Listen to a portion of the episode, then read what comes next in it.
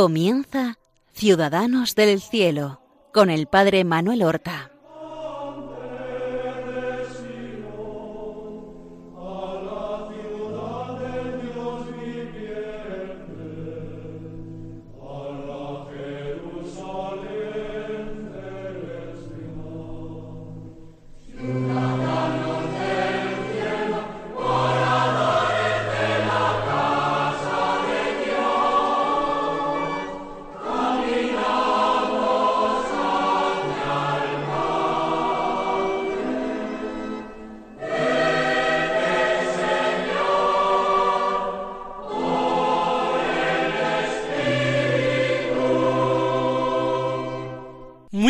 Buenos días.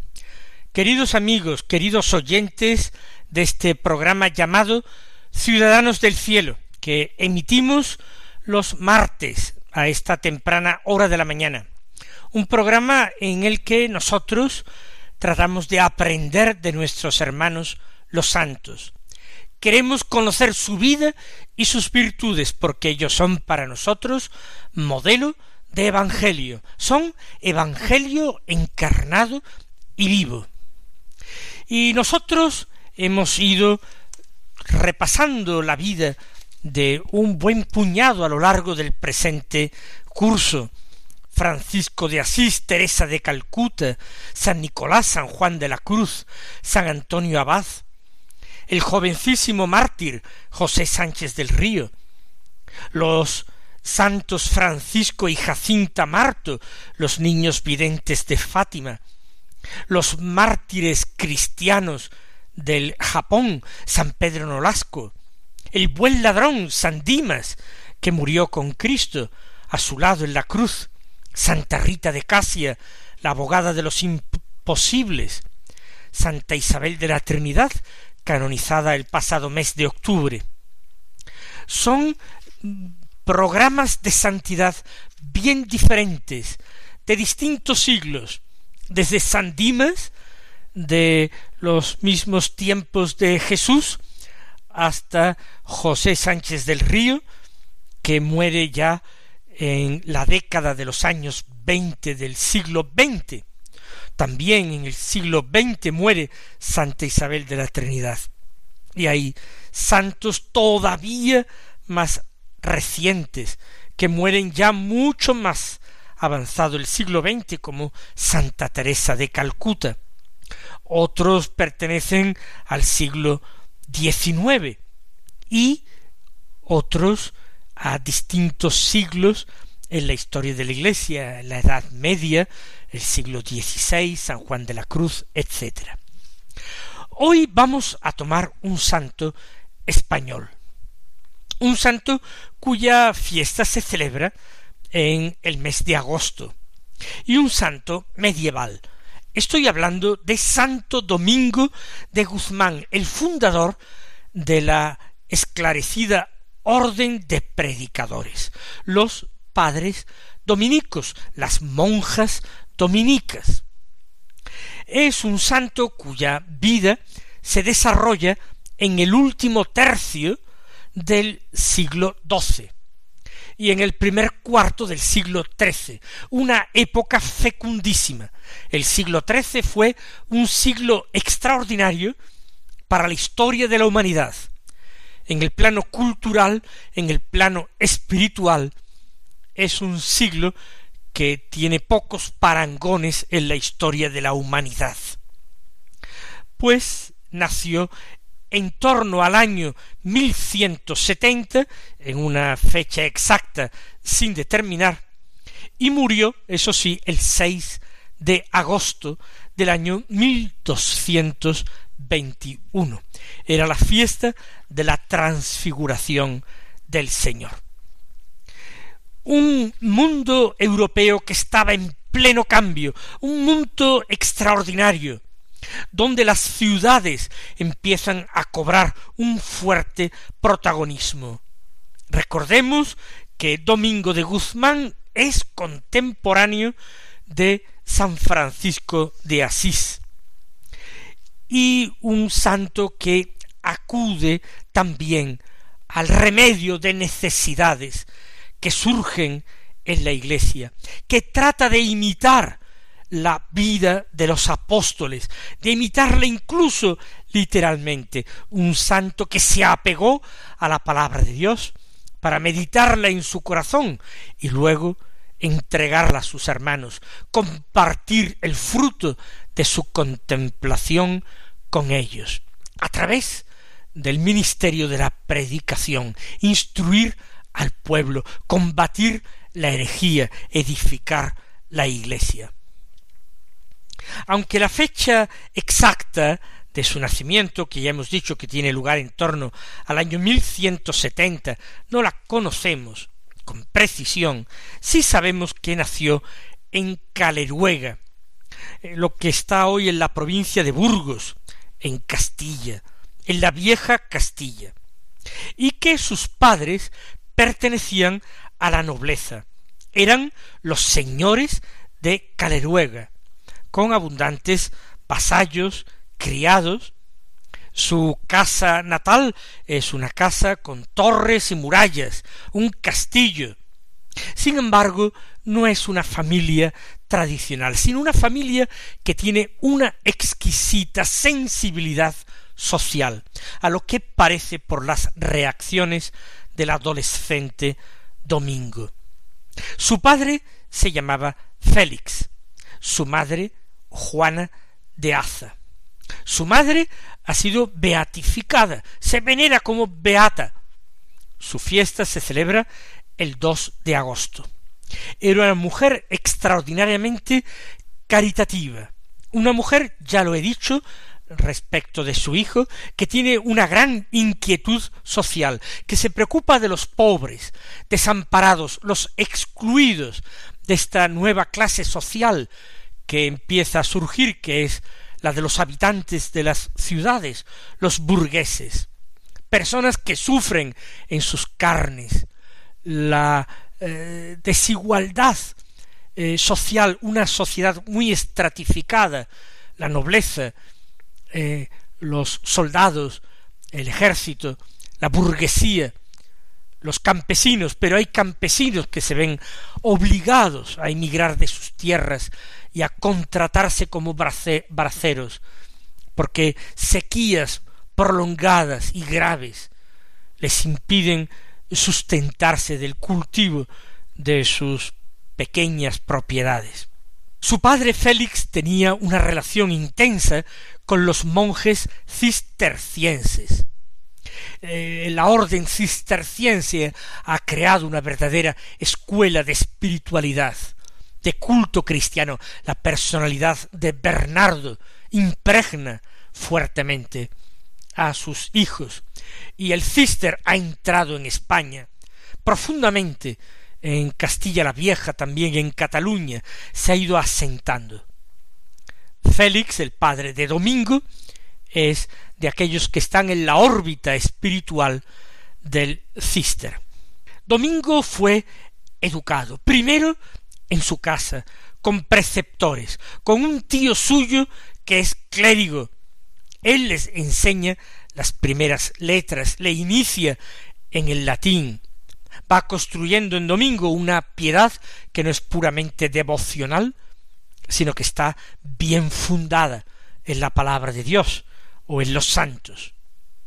Pero llega un momento en que su educación no puede progresar en Caleruega. Es un adolescente, un niño casi, y sus padres lo envían al ver sus cualidades y la recomendación de su tío arcipreste lo envían a Palencia. Allí, en la catedral de Palencia, había creado una extraordinaria escuela, escuela catedralicia. Recordemos que en aquel tiempo las posibilidades de formación, los centros de cultura, estaban agrupados en torno a los monasterios y en torno a las catedrales, escuelas monásticas y escuelas catedralicias, dirigidas no ya sólo por el obispo de la diócesis, que a veces andaba descuidado en otros asuntos, o residía incluso fuera de la diócesis, y era casi un extraño para su propia diócesis, sino que las escuelas catedralicias eran dirigidas por el cabildo catedral, por esa comunidad formada por los canónigos.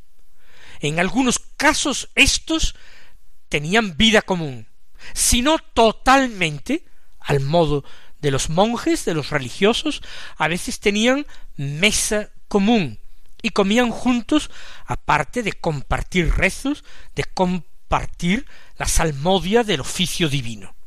Esta escuela eh, catedralicia de Palencia se convertirá pronto en una universidad afamada. Se enseña teología, por supuesto, en esta escuela catedralicia.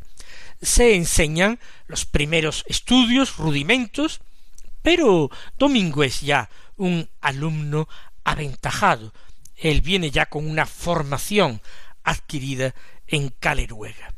La teología que se estudia es principalmente teología positiva, más que teología escolástica. Es una teología muy apoyada, muy directamente extraída de la Sagrada Escritura. Por tanto, Domingo aprende este amor por la palabra de Dios, quizás de su tío, el arcipreste, pero también y sobre todo de la escuela de la futura Universidad de Palencia. Es una teología que puede ser estudiada verdaderamente de rodillas, porque no se ha apartado apenas de la palabra de Dios y de los santos padres de la Iglesia. Es, como digo, la teología que se llama positiva. Y los santos padres de la Iglesia comentan la palabra de Dios y son la guía para los estudiantes. Allí en Palencia él se entrega diríamos casi que con avidez, pero por supuesto con mucha seriedad a los estudios. Y el estudio de la teología y particularmente de la palabra de Dios va encendiendo en su ánimo, si es que no lo traía ya totalmente decidido de Caleruega, va encendiendo en su ánimo, digo, el deseo de ser sacerdote, de consagrarse a Dios.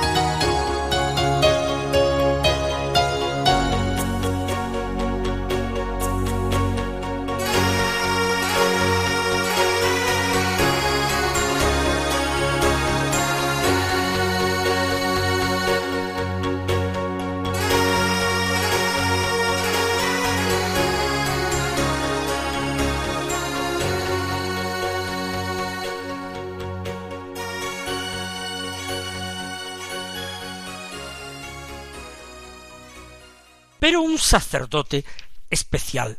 Ama muchísimo el estudio. Es un verdadero intelectual que sorprende a sus maestros, pero no los sorprende sólo por sus altas calificaciones, por su dedicación intensa al estudio, por su vida realmente ordenada, austera. Lo sorprende por otros motivos. Por ejemplo, en un cierto momento, siendo estudiante, él decide vender sus libros de estudio. Decisión sorprendente, pero no porque no los ame, no porque desprecie estos libros, eran su más eh, querida posesión. Pero con la venta de estos libros, libros caros, porque se trataba de manuscritos, todavía no ha sido inventada la imprenta, manuscritos eh, hechos de mm, no ya de, de papel, sino de pergamino, escritos en pieles de, de, ternero o de vaca, pues con el producto de la venta de sus libros, que tuvo que ser considerable, y allí habría mercado en un centro de estudios, él crea una especie, diríamos hoy, de fundación para socorrer a los pobres y enfermos y peregrinos. Pobres, enfermos y peregrinos, y particularmente enfermos pobres y pobres enfermos, y peregrinos que eran también pobres, al menos durante su peregrinación, y que podían caer enfermos en el transcurso de ella. Recordemos que estamos muy cerca del camino de Santiago y que el flujo de peregrinos venido de Europa es importante. Esta fundación es denominada en la época una limosna, porque el objetivo de la fundación es atender con limosnas a los pobres. Con esto nosotros sacamos ya dos rasgos extraordinariamente nítidos de la personalidad de nuestro santo Domingo de Guzmán. El primer rasgo es su encendida caridad, porque él no está dando de lo que le sobra, él está dando de su tesoro más preciado, está dando de lo que tiene y aun de lo que necesita para progresar en los estudios, que son libros. Ahora tendrá que confiarlo todo a su memoria, a los apuntes que tomaría de las lecciones de sus maestros, pero sin esa posibilidad de profundizar, de repasar, de empaparse en esa doctrina que tan útil le será en el futuro.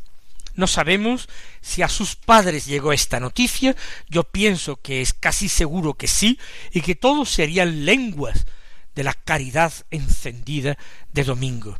Tal vez sus padres le mandaran nuevos fondos, o ya esos fondos convertidos en libros, con el ruego de que no los volviera a vender a los comerciantes de libros.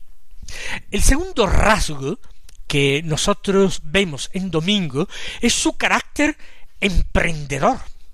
Es un hombre que tiene iniciativas, y no sólo iniciativas, sino una extraordinaria capacidad de organización. Él no se limita, como hizo Francisco de Asís, su contemporáneo, o como hicieron otros santos, no se limita a distribuir el producto de la venta de sus libros entre los pobres. Él crea una organización, una especie de fundación. ¿Para qué? Para que se mantenga esta limosna siendo bien administrada. Y no es él el que tiene que dirigirlo todo, pero él será quien escoja a las personas de fiar y establezca los modos, y suponemos, aunque absolutamente no tenemos ningún vestigio escrito, pero suponemos que eh, pondría unas normas, escribiría unas reglas por las que tendrían que eh, proceder y actuar quienes llevaran adelante esta limosna.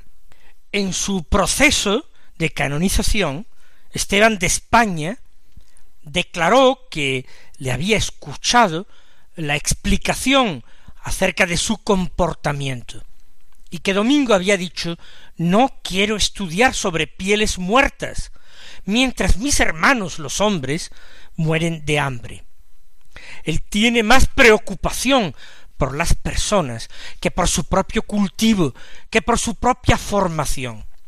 Por eso Domingo quiere ser sacerdote, pero no sacerdote de cualquier tipo. Quizás es su madre, la beata Juana de Aza, quien le ha inculcado ese amor profundo a Jesucristo en los Cuando terminó sus estudios en Palencia, Domingo comienza a pertenecer al cabildo de Osma. Es un cabildo de clérigos que atienden la sede catedralicia. Dentro de los cabildos catedrales se ha formado en esta época un movimiento de renovación, un deseo de vuelta a los orígenes apostólicos. Los cabildos catedrales tratan de emular la vida de los apóstoles junto a Cristo, formando verdaderas comunidades en las que, como yo he dicho, en algunas incluso llegaba a haber vida común, lo cual les distinguía poco de monjes, en otras había al menos mesa común, en otros había una vida más independiente de cada canónigo. El obispo de Osma, en el siglo XII a finales, mientras Domingo estudiaba en Palencia, quiso renovar ese cabildo suyo catedralicio.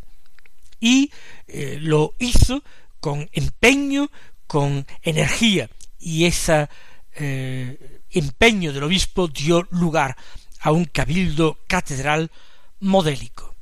Buscaban personas capaces, bien formadas, y sobre todo con gran desprendimiento, deseo interior de santidad, acomodación a la vida común, no estima sobre todo de beneficios eh, materiales, de riquezas.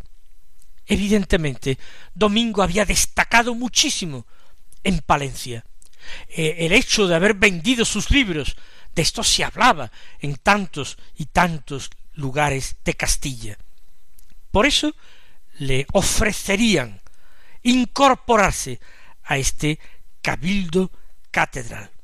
El obispo le llamó a su diócesis y lo hizo canónigo regular en su iglesia.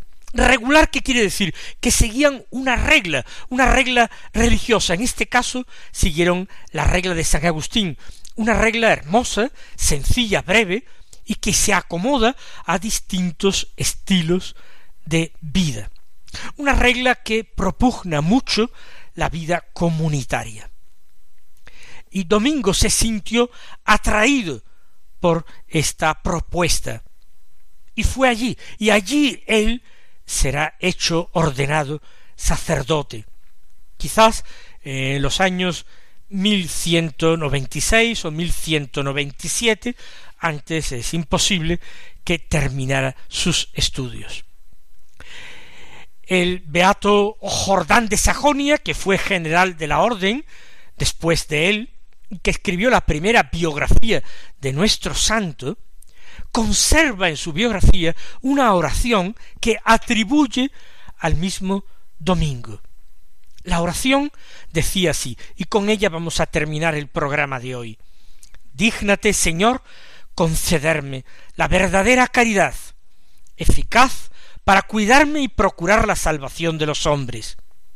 Pienso que sólo comenzaré a ser de verdad miembro de Cristo cuando ponga todo mi empeño en desgastarme para ganar almas, según el modelo del Salvador de todos, el Señor Jesús, que se inmoló totalmente por nuestra salvación. Queridos hermanos, que así sea también en nosotros. El Señor os colme de bendiciones y hasta la próxima semana.